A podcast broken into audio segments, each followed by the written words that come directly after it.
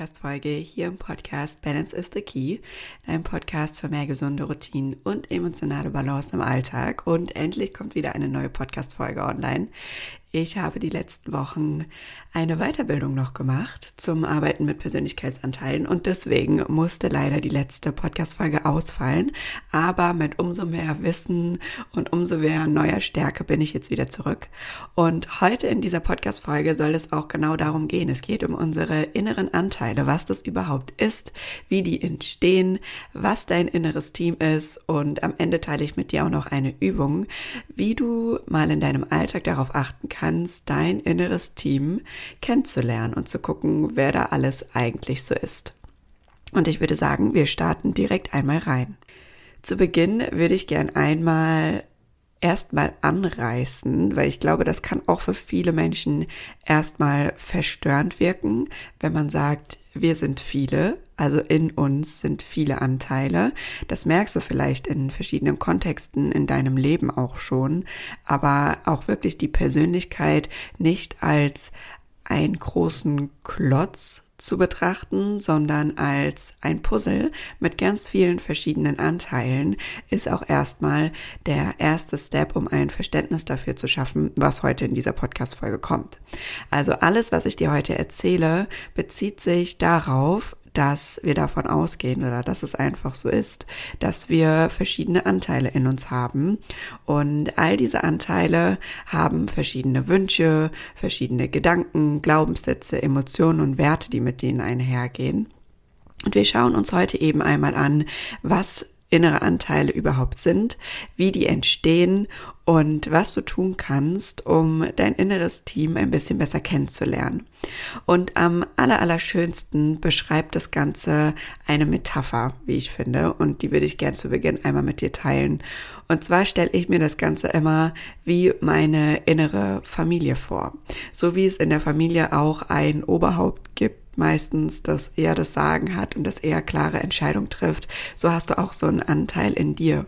So wie es die Kinder gibt, die gerne Neues entdecken, die viel Freude und Spaß haben, die sich ausleben, die auch mal Quatsch machen, so hast du auch diesen Anteil in dir. Dann gibt es eine Oma vielleicht oder ein Opa, die schon ganz, ganz viel Lebenserfahrung gesammelt hat, die weise ist, die gute Entscheidungen trifft, die tiefgründige Gespräche vielleicht auch gerne führt. So hast du so einen Anteil auch in dir. Und all diese Anteile sind da, weil sie zusammen ein Ganzes ergeben, so wie in einer Familie. Jeder ist da und jeder ist wichtig und jeder ist vor allem wichtig dafür, damit das Familienkonstrukt zusammenhalten kann und damit das Ganze gut funktioniert. Und genauso ist es auch mit unseren Anteilen. Jeder innere Anteil, der sich gebildet hat, der in uns ist, verfolgt grundsätzlich eine positive Absicht und verhält sich so, wie er sich verhält, weil er für uns was Gutes erfüllen will oder weil er uns vor etwas schützen möchte.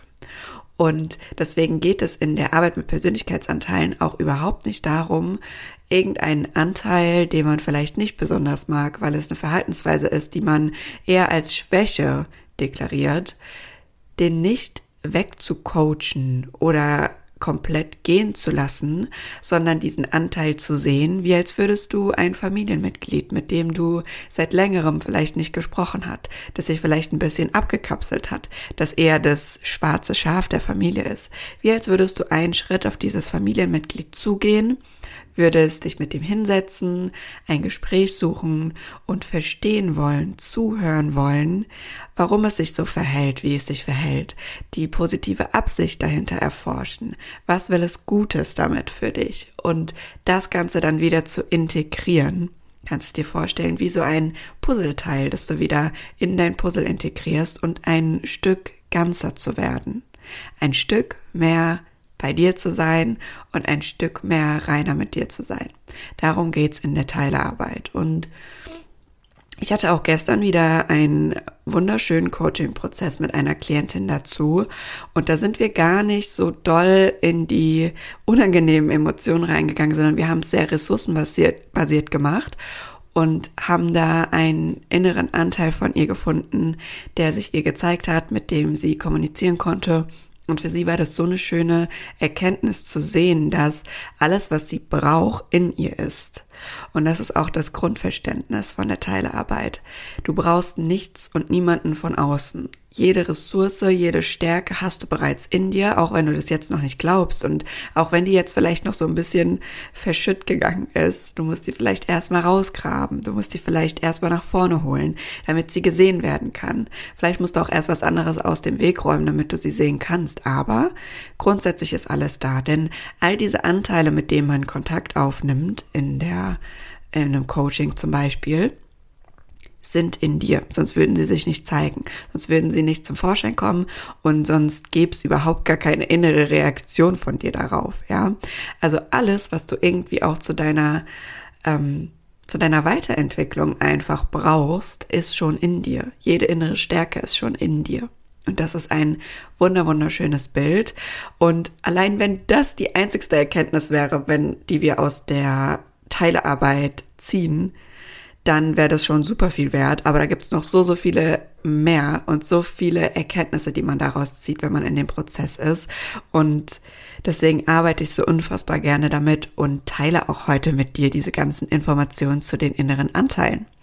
Und zu Beginn vielleicht noch mal ganz kurz dazu, dass innere Anteile auch also das ist nichts, was irgendwie Hokuspokus oder sich irgendeiner einfach mal ausgedacht hat, sondern das ist auch in der Psychologie tief verankert, das ist in der Forschung tief verankert und wird zum Beispiel auch in der Arbeit mit ähm, starken posttraumatischen Belastungsstörungen verwendet, aber auch in der normalen Psychologie wird teilweise eine innere Anteilsarbeit angewendet und vielleicht kennst du sie auch eher unter dem Begriff als innere Kindarbeit. Das ist ja was, was sehr populär geworden ist durch die Bücher von Stefanie Stahl. Sie ist ja auch eine Psychologin, die sich eben da diese vereinfachte Form der Teilearbeit quasi ins Leben gerufen hat mit dem inneren Kind, den, dem inneren Sonnenkind, dem inneren Schattenkind und dem inneren Erwachsenen. Und das sind Anteile von uns. Und da gibt es eben noch viel, viel mehr und mit denen kann man arbeiten und es ist ein sehr heilsamer Weg. Aber die Forschung nennt das Ganze tatsächlich Ego-States. Also jeder einzelne innere Anteil ist ein eigener Ego-State, ein anderer Ich-Zustand.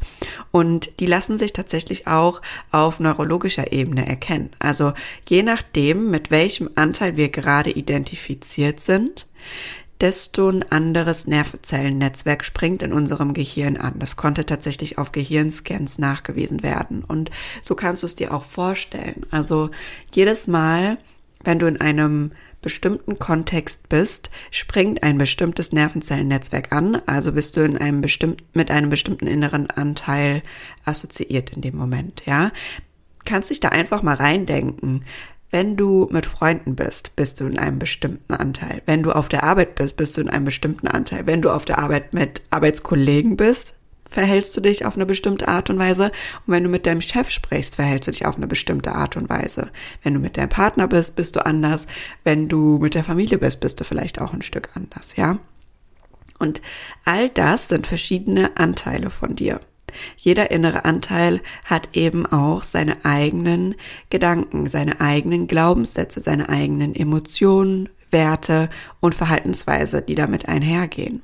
Und das ist so super, super spannend. Und es gibt tatsächlich drei verschiedene Arten von Persönlichkeitsanteilen. Das sind einmal ressourcenreiche das heißt, das sind all unsere inneren Stärken. Das können aber auch innere Mentoren sein. Ja, also wenn du zum Beispiel ein Vorbild hast, irgendeine Person, es kann auch ein fiktiver Charakter sein, der dich total inspiriert und der dich immer in so eine innere Stärke, in eine innere Motivation vielleicht auch, in ein Selbstbewusstsein bringt, dann ist auch das ein innerer Anteil, ein ressourcenreicher innerer Anteil. Die zweite Form sind verletzte innere Anteile und da spielt zum Beispiel auch das innere Kind Kind ganz viel mit rein, ja. Das innere Schattenkind in dem Fall, wenn wir in der Sprache von Stefanie Stahl bleiben wollen. Denn die innere Kindarbeit und verletzte Anteile, das ist auch so die Gruppe, mit der man am meisten im Coaching arbeitet, weil verletzte Anteile eben die sind, die eine Verhaltensweise entwickelt haben, meistens in unserer Kindheit, um ein Bedürfnis von uns zu erfüllen, da gehe ich gleich noch mal tiefer drauf ein, oder es eben zu schützen und diese Verhaltensweisen wurden eben in unserer Kindheit etabliert und die sind halt in unserem Erwachsenenalter oftmals für uns nicht mehr so ganz dienlich.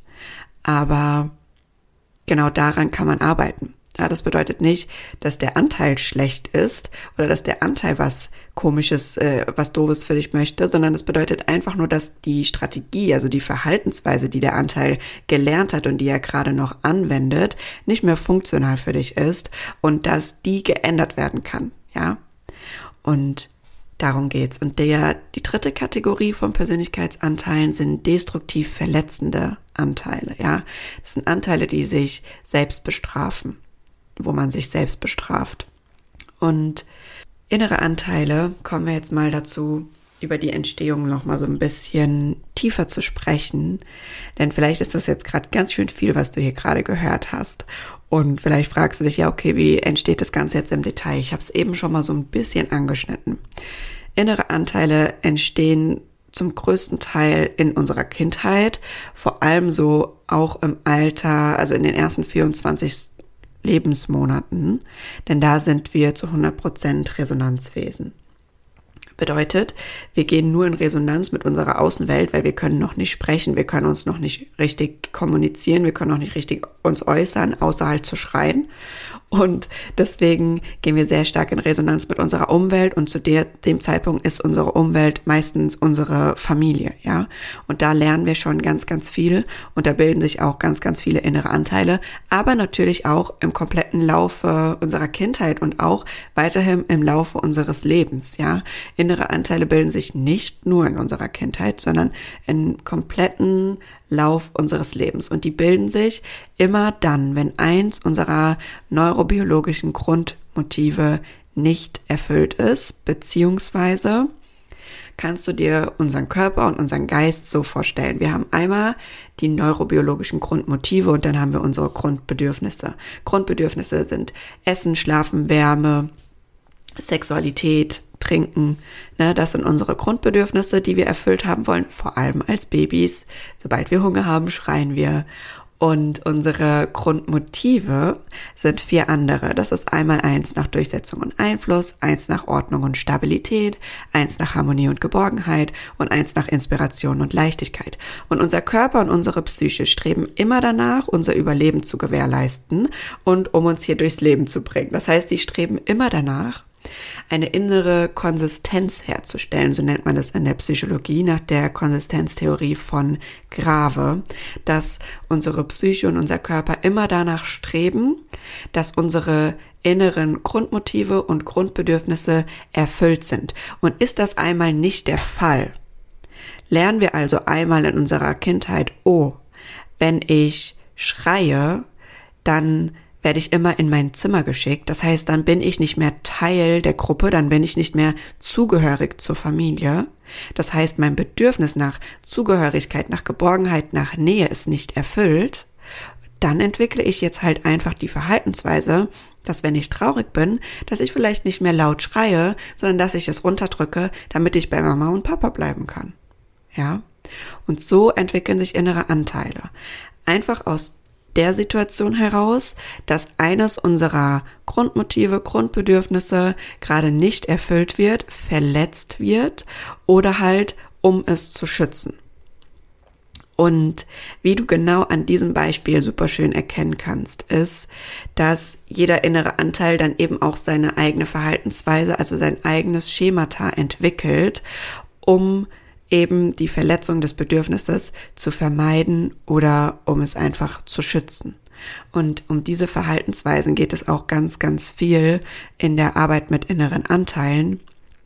Denn die sind halt eben oftmals in unserem Erwachsenenalter dann nicht mehr so gut für uns. Weil wenn wir nochmal bei dem Beispiel von eben bleiben mit dem Kind, das ins Zimmer geschickt wird, wenn es Wutanfälle bekommt oder wenn es weint, dann wird sich daraus oftmals ein Erwachsener entwickeln, der ein Thema damit hat, seine Gefühle zuzulassen, der gelernt hat, Emotionen runterzudrücken. Und das geht auf lange Sicht nie, nie gut. Daraus wird ein Erwachsener, der ein gestörtes Verhältnis zu seinen Emotionen hat, ein Problem damit hat, unangenehme Emotionen zuzulassen. Und die sind nicht einfach nur weg, weil man die irgendwie gelernt hat unterzudrücken, sondern die sind im Körper und die kommen irgendwann wieder raus.